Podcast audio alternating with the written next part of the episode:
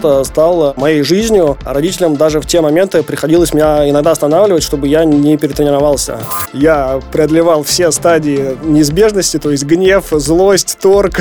От э, правильно подобранной обуви зависит э, не только ваш результат, но и состояние вашего здоровья. Каждая пара кроссовок, она предназначена для определенных условий. Вы на соревнования должны выходить уже в проверенной обуви, чтобы вас ничего не отвлекало от результата. Я когда протестировал эти кроссовки, прям был ими восхищен. Это самые быстрые кроссовки в их линейке.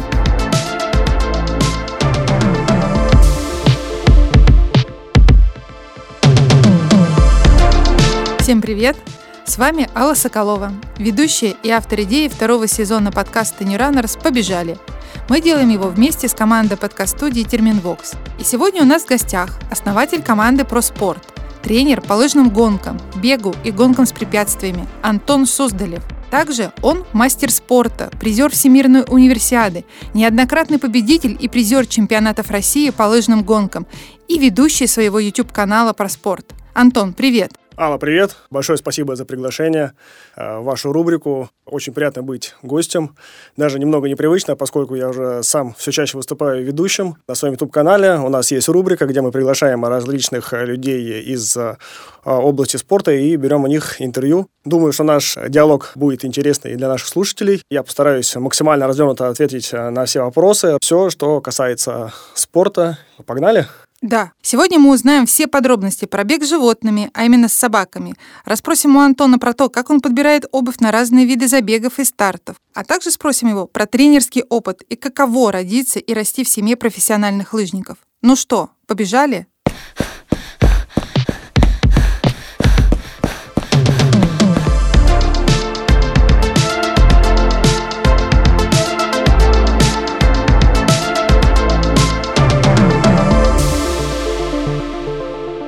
Антон, ты родился в спортивной семье. Твои родители в прошлом профессиональные лыжники. Брат – мастер спорта по лыжным гонкам и биатлону.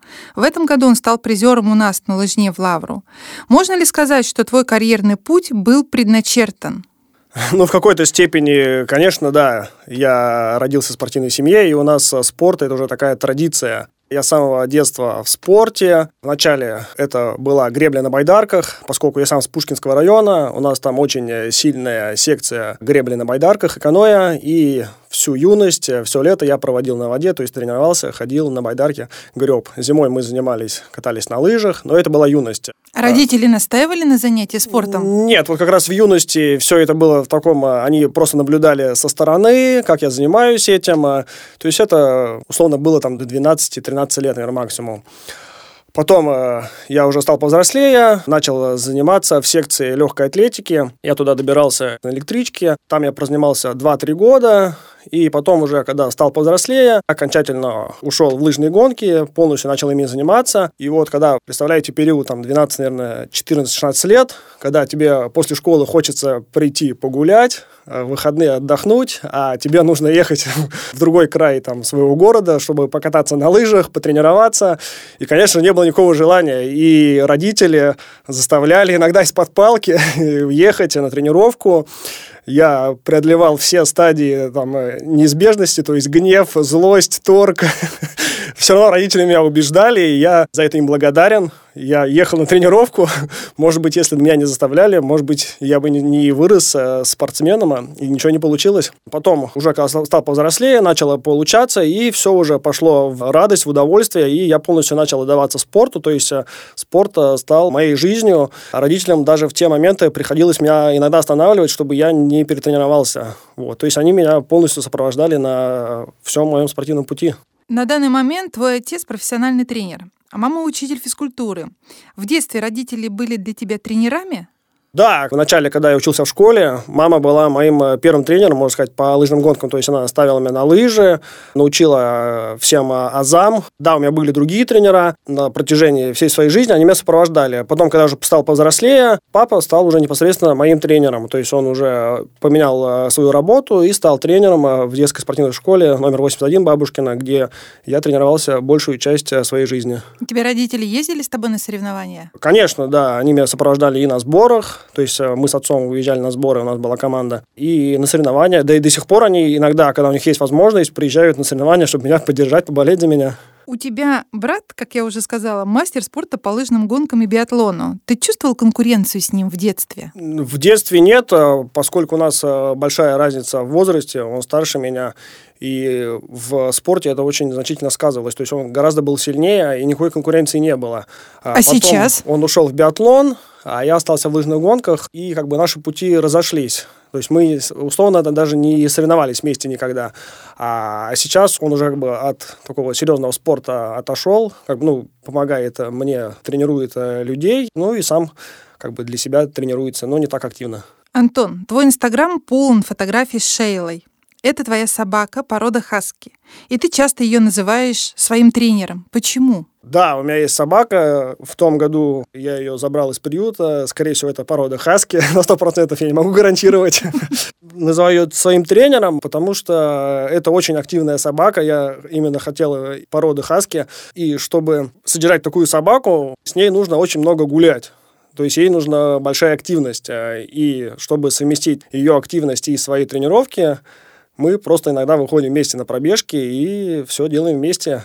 Это такой мохнатый мотиватор, мохнатый тренер, который меня заставляет в любую погоду выйти на пробежку, либо на тренировку с ней. Иногда или все-таки ты берешь ее практически везде, на все свои сборы, тренировки, соревнования? Ну, на сборы, конечно, я ее всегда вожу. Вот уже сколько, больше года она у меня. И на все выезды я ее всегда с собой вожу. А, конечно, это достаточно проблематично в России, поскольку у нас к собакам, а, не то что к собакам, у нас дико смотрят на животных, потому что не во все гостиницы можно расселиться, не везде можно с собакой проехать. А это такая достаточно большая проблема, но приходится ее как-то решать, получается ее решать.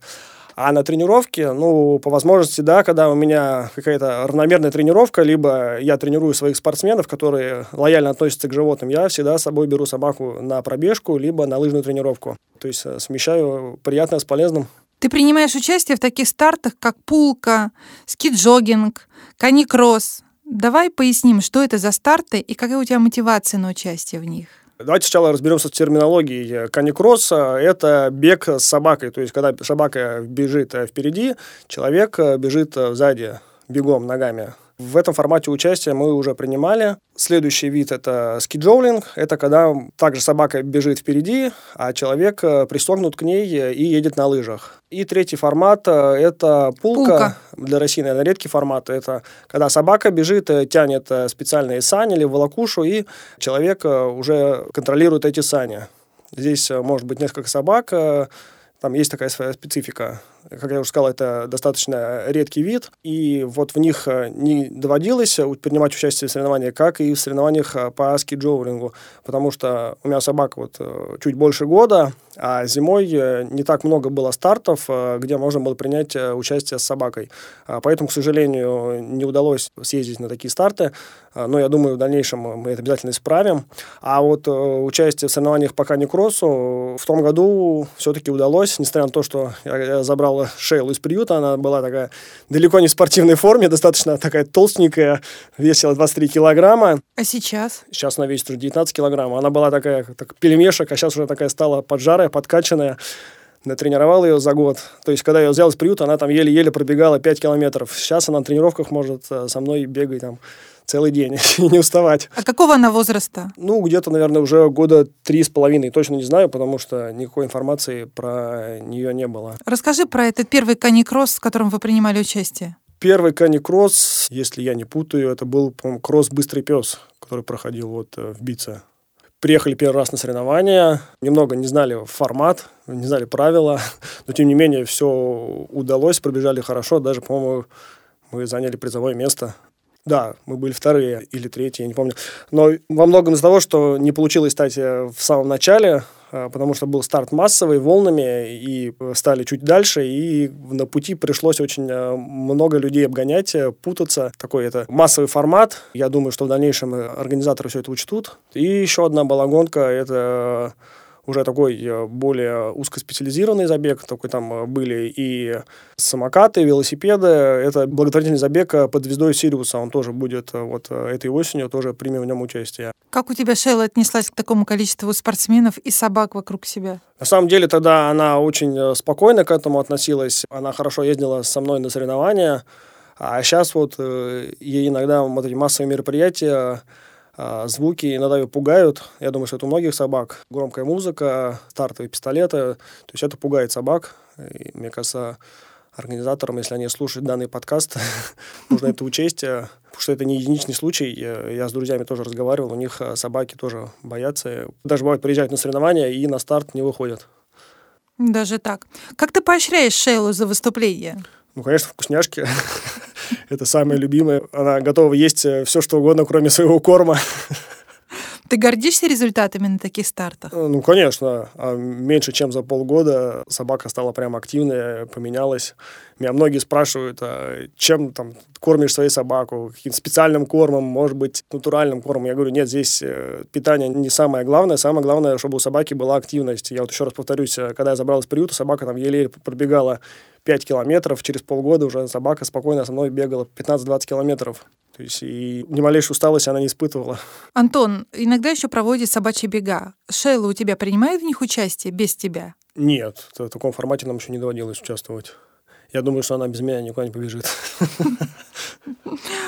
Существует общеизвестный и неприятный факт. При длительном беге зимой, когда все дороги обильно посыпают солью, у собачек разъедает лапы от этой соли, и животные страдают. Сталкивались ли вы с Шейлой с таким? Да, к сожалению, вот этой зимой я столкнулся с данной проблемой. Несмотря на то, что я живу рядом с парком, мне дойти до парка там всего буквально там 100 метров, но все равно приходится идти по дороге, где рассыпан реагент, вот этот с колес, который машины привозят, и даже пошла такая какая-то жуткая аллергия, начали сохнуть э, лапы, начала вылазить шерсть э, с груди. У собаки, отвезли ее к ветеринарам, а они сказали, что вот вероятнее всего это такая аллергия на реагент, прописали там какой-то курс лечения, таблетки, шампуни специальные, ну, на самом деле, никакой воск, особо не помогает даже лапу мазать. А здесь можно спасаться либо полное устранение, то есть э, чтобы не попадало на лапы данного реагента, либо специальные одевать резиновые, типа, ну, кроссовок, такие носочки специальные для собаки. Конечно, Шейла не всегда э, рада этому процессу одевания, но приходится терпеть.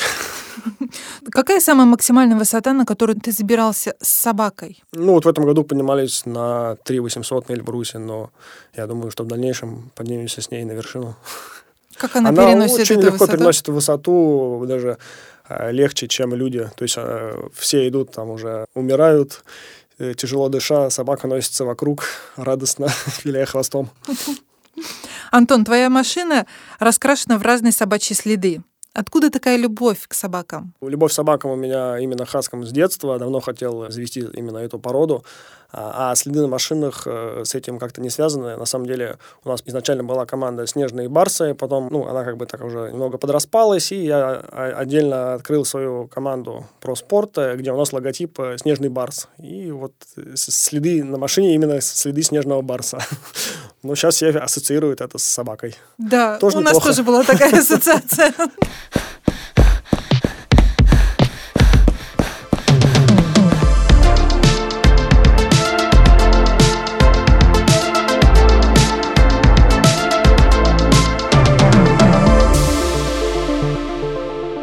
Антон, мы с тобой разобрались в том, как свои лапы защищают собаки. Сейчас давай поговорим про людей. Ты внимательно относишься к выбору кроссовок? Да, кроссовки – это очень важная часть э, экипировки спортсмена. Это, наверное, самая важная часть экипировки спортсмена, вне зависимости от уровня подготовки, будь вы спортсмен-любитель, спортсмен-профессионал, либо просто человек, который хотите заниматься физкультурой. От э, правильно подобранной обуви зависит э, не только ваш результат, но и состояние вашего здоровья. Какая обувь лучше всего подойдет для шоссейного бега, какая для трейлов и для бега с препятствиями. Поскольку ты бегаешь везде, и шоссейные, и трейловые старты, поделись своим опытом. На что ты обращаешь внимание? Ну, я думаю, начнем мы, наверное, с трейл-раннинга и бега с препятствиями, потому что здесь э, обувь, она будет пересекаться. Здесь для каждого старта, для каждого типа грунта, для каждого места и погоды нужно подбирать э, обувь, которая будет обладать определенным функционалом.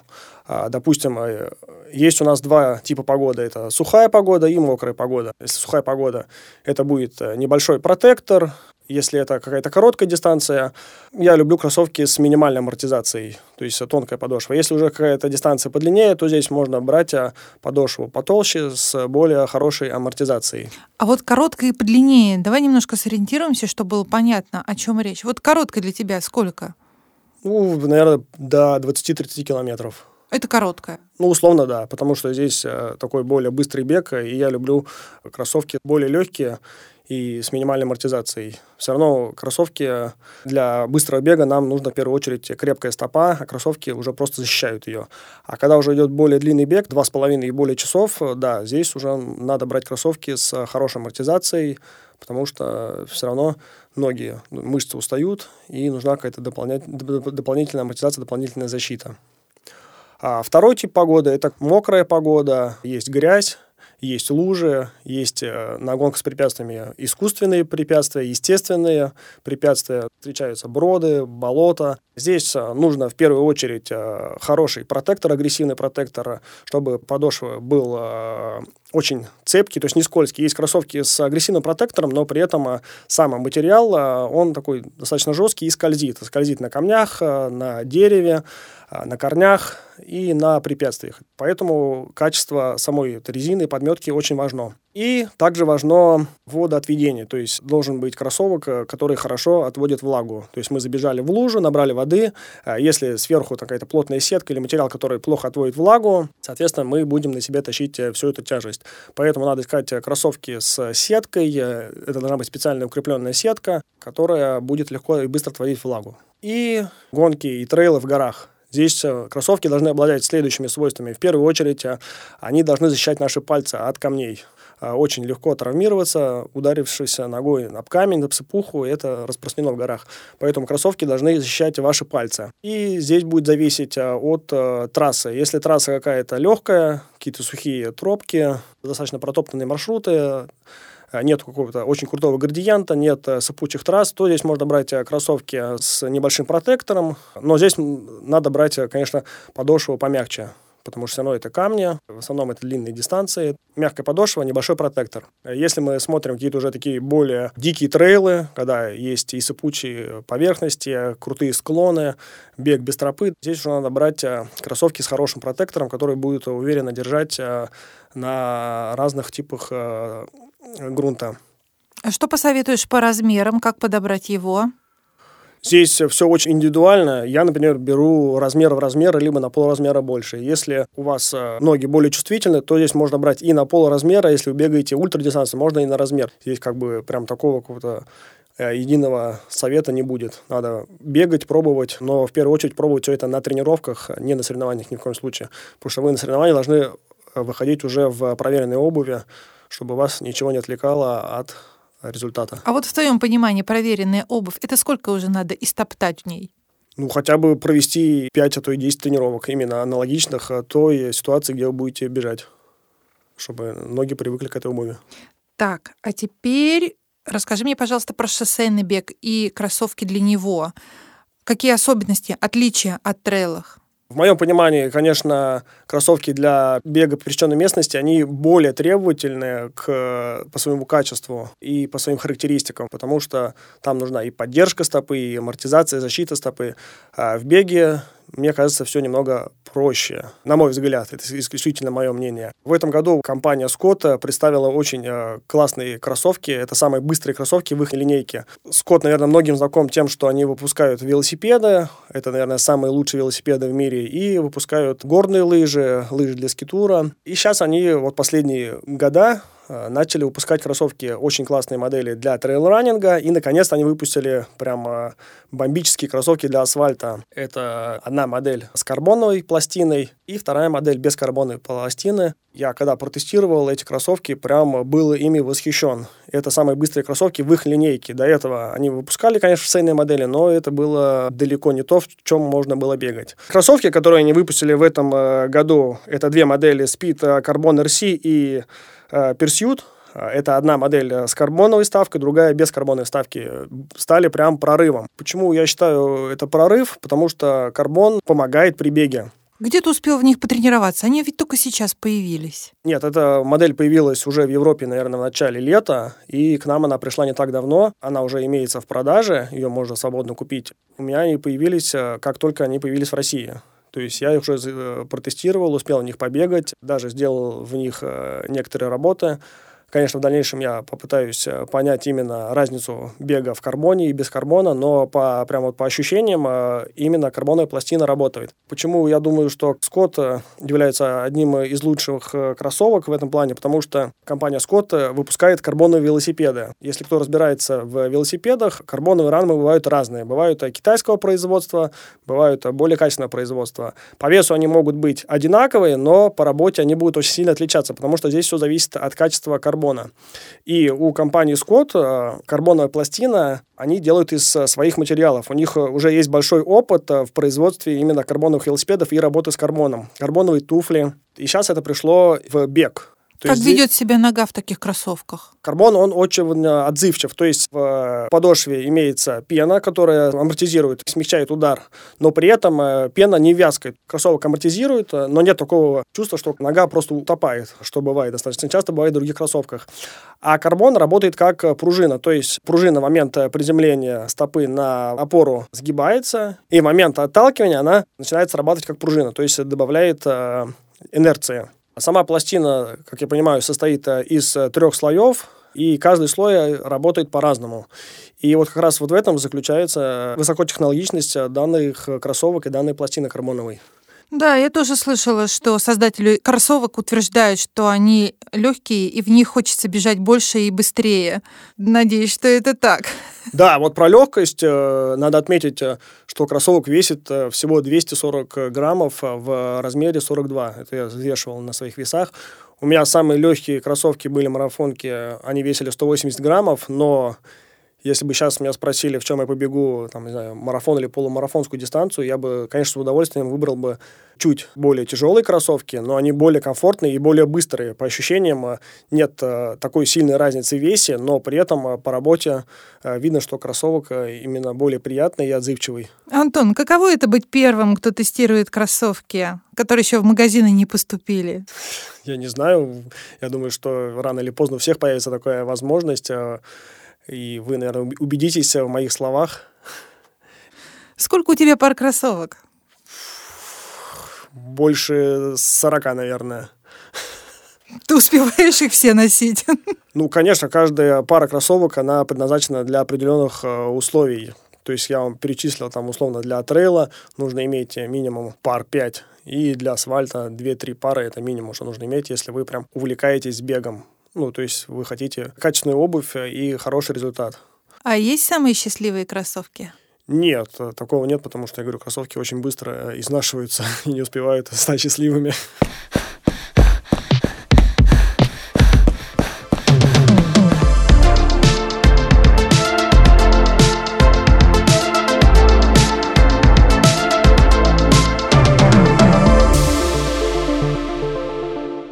Решил стать тренером? Вообще, на самом деле, я, когда еще занимался спортом, а первое время родителей не было возможности ехать со мной на сборы, либо тренировать меня. Мне просто писали план, и я старался по нему тренироваться, анализировал. Со временем мне довелось потренироваться у разных тренеров. Везде я смотрел, все анализировал, мне было интересно. Получил высшее образование педагогическое. И, в принципе, для себя понял, что спорт – это моя жизнь. Даже когда я бегал, я думал создать э, свою команду, какой-то спортивный клуб, э, который будет объединять единомышленников. И по завершению спортивной карьеры профессиональной мне, в принципе, это довелось, удалось сделать. Изначально я пошел работать э, тренером в фитнес-клуб. Там практически я не проработал ни одного дня.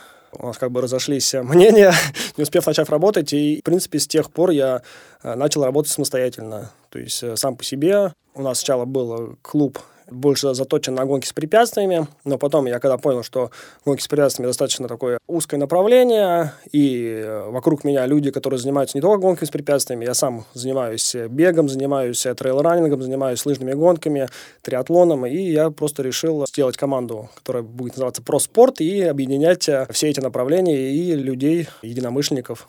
А у тебя сейчас у самого есть тренер? Нет, я уже сам достаточно давно тренируюсь самостоятельно. Я уже больше отдаю свое время своим ученикам, своим спортсменам, а свои тренировки отодвигаю на второй план, тренируюсь а, в свободное время. У меня уже идет больше такой интуитивный тренинг, а, потому что у меня есть достаточно большая база, и, и когда там необходимо, я делаю ряд тренировок регулярно и просто на этом как бы выезжаю, подвожусь к соревнованиям каким-то определенным. Сколько у тебя воспитанников? Сложный вопрос. Все это зависит от сезона. Ну, наверное, около 40. То есть я тренирую не только очно, занимаюсь дистанционным тренингом, то есть составляю тренировочные программы, провожу персональные тренировки, групповые тренировки, организуем тренировочные сборы, выезды на соревнования и на тренировочные кемпы.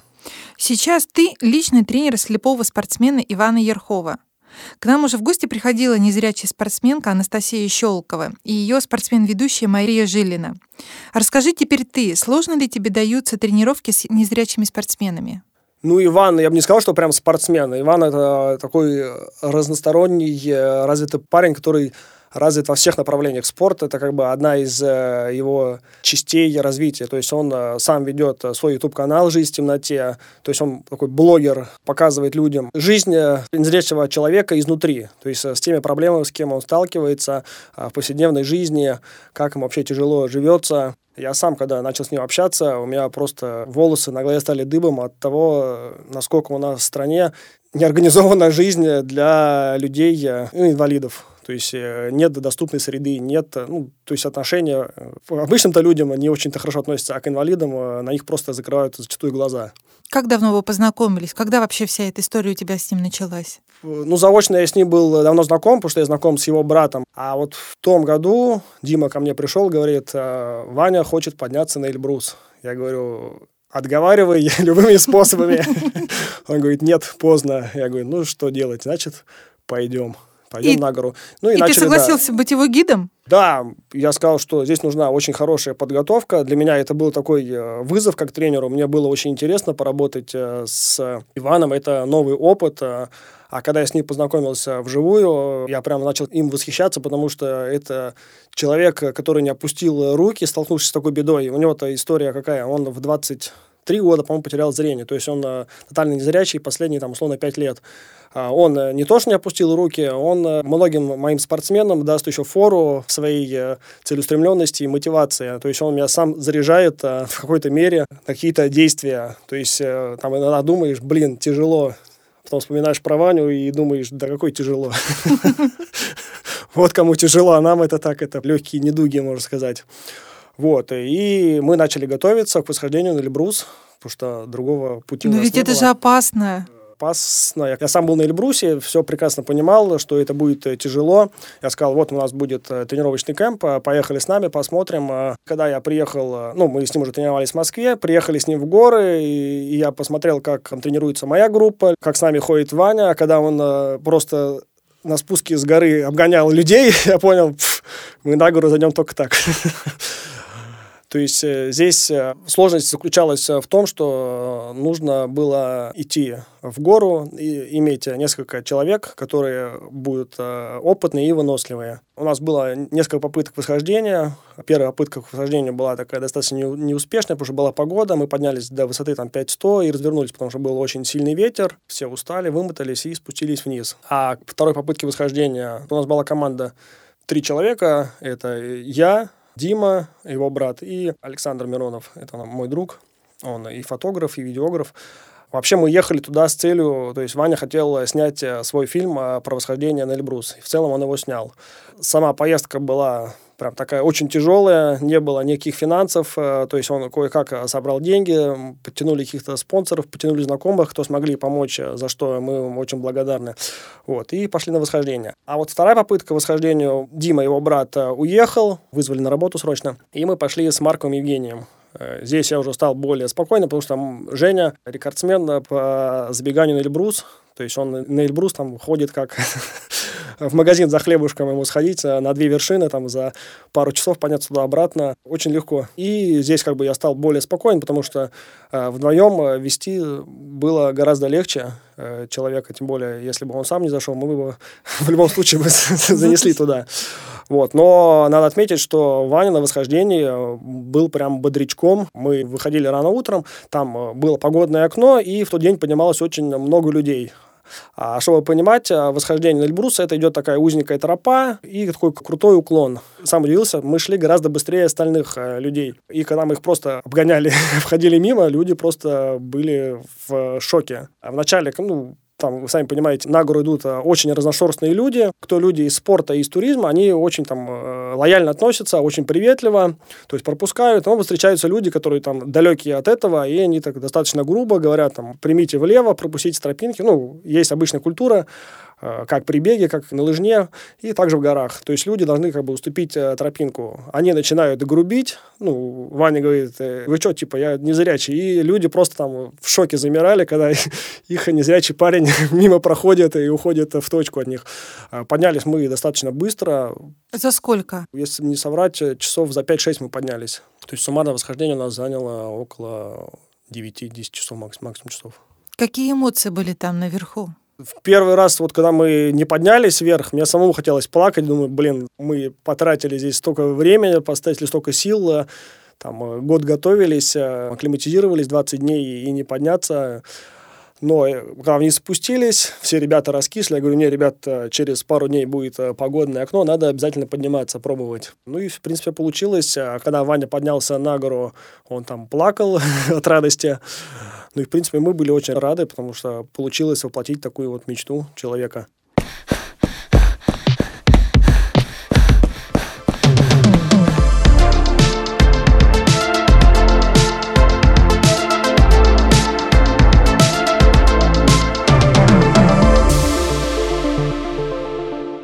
Антон, ты упомянул про команду «Проспорт», и, собственно, мы знаем, что ты основатель этой команды.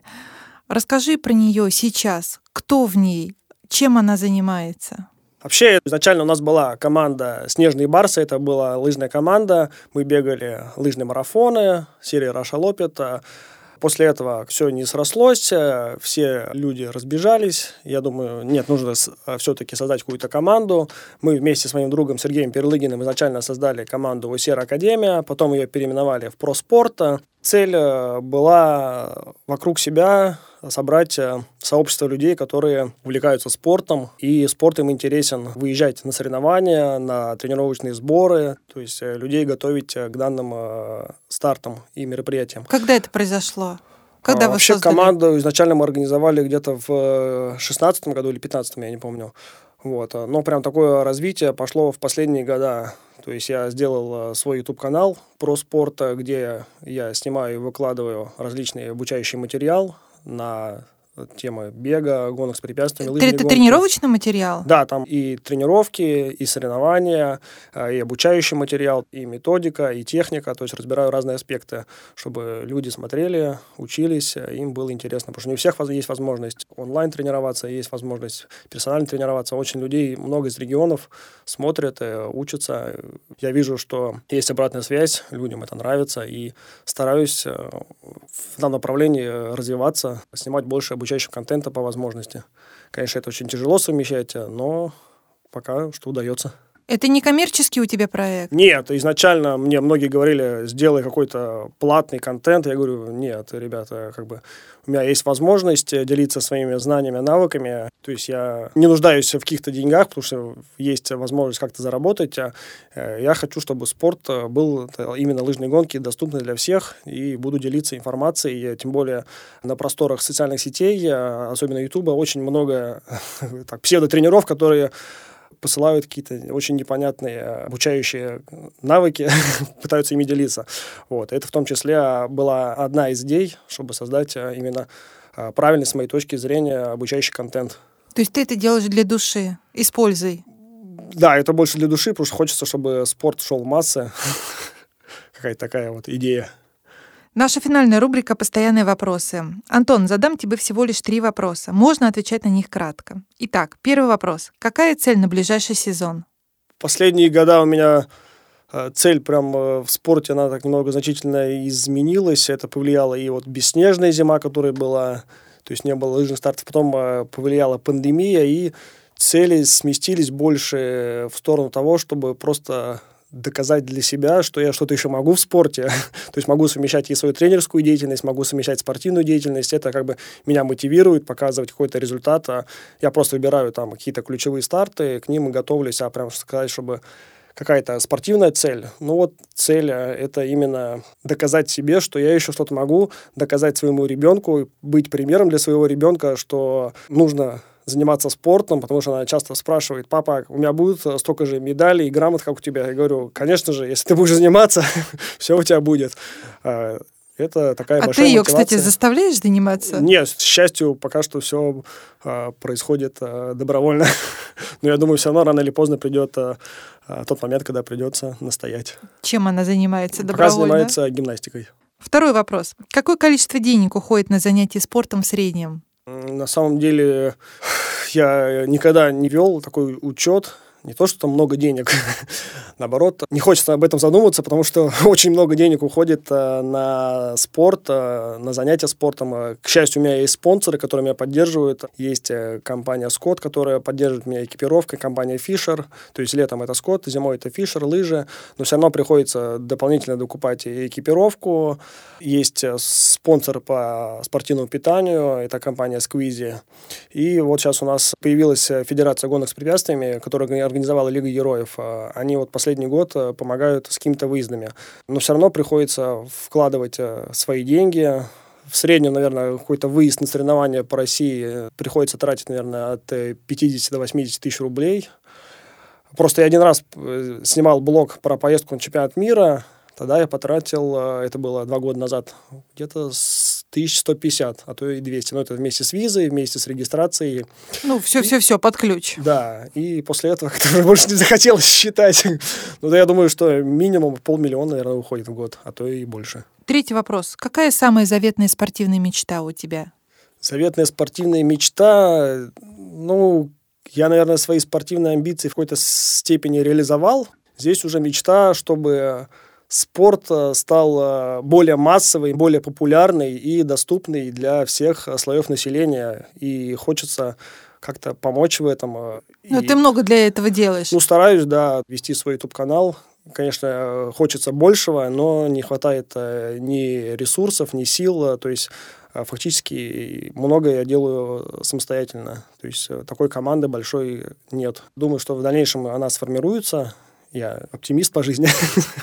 и все у нас получится, и спорт будет у нас всем интересен. А есть ли какое-то мероприятие, где ты бы хотел принять участие с Шейлой? Да, даже не знаю. Я думаю, если захочу, приму всегда. Есть вроде и чемпионаты России, и чемпионаты мира по гонкам с собаками. Думаю, рано или поздно мы туда придем, когда будет побольше времени. Это уже интересно. Мы будем следить за твоими успехами. Антон, спасибо тебе большое. Спасибо вам за приглашение. Надеюсь, пообщаемся с вами еще обязательно. Это был основатель команды «Проспорт», тренер по лыжным гонкам, бегу и гонкам с препятствиями Антон Суздалев, мастер спорта, призер Всемирной универсиады, неоднократный победитель и призер чемпионатов России по лыжным гонкам и ведущий своего YouTube-канала «Проспорт».